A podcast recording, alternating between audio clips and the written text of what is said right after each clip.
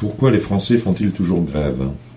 L'hebdomadaire américain Time s'est penché sur ces irréductibles Gaulois, ancêtres des Français, qui séquestrent leur patron et semblent toujours au bord de la révolte. Extrait du Time du 24 avril 2009. Photo Un panneau indique la fermeture de la Tour Eiffel le 8 avril 2009 à Paris, en raison d'un mouvement social des employés. S'il y a des promesses que les Français n'ont aucune difficulté à prendre au sérieux, explique le Time, ce sont les menaces de rébellion brandies par les travailleurs dans tout le pays, alors que leurs emplois sont menacés par la crise. En effet, ajoute l'hebdomadaire new-yorkais, les dernières actions qui ont marqué l'actualité sociale ne sont au fond qu'une sorte de version moderne du penchant historique des Français pour l'insurrection en réponse à l'adversité.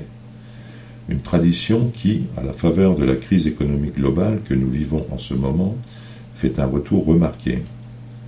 Ce penchant sera ancré dans une traditionnelle insurrectionnelle gauchiste qui prendrait sa source dans la Révolution, passerait par la Commune, la Résistance et mai 1968.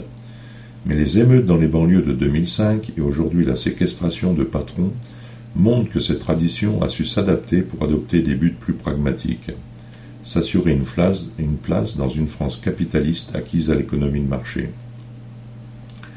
Paradoxalement, la faiblesse des syndicats français explique aussi leur extrémisme. Moins de 8% des salariés français sont syndiqués, un chiffre ridicule comparé au reste de l'Europe et même aux États-Unis, où 14% des salariés appartiennent à un syndicat, poursuit le magazine. Puis encore, ces syndicats lilliputiens sont divisés entre eux et ont tendance à se structurer par branches. Le résultat est qu'ils sont souvent ignorés par le patronat lorsque des licenciements se préparent et méprisés lorsque les négociations commencent, d'où les actions coup de poing. Et le plus étonnant, conclut Time, c'est que ça marche. Les séquestrations de patrons ou de cadres se sont terminées par des réductions du nombre de licenciements ou par une amélioration des indemnités de licenciement, ou les deux.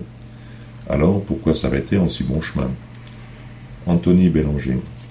La Commune, 18 mars 1871.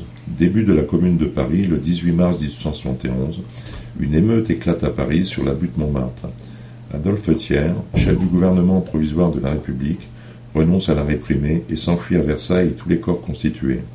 C'est l'amorce de la Commune. Maître malgré eux de la capitale, les révolutionnaires et militants socialistes vont offrir à la bourgeoisie républicaine l'occasion de se débarrasser une fois pour toutes de la question sociale. Il en coûtera vingt mille victimes. La résistance, appel du général de Gaulle le 18 juin 1940 à résister aux Allemands. Mai 1968, manifestations des étudiants et mouvements de révolte des ouvriers à Paris et en France. Salut, merci. Ce penchant serait ancré dans une tradition insurrectionnelle gauchiste. Excusez-moi, j'ai fait une faute.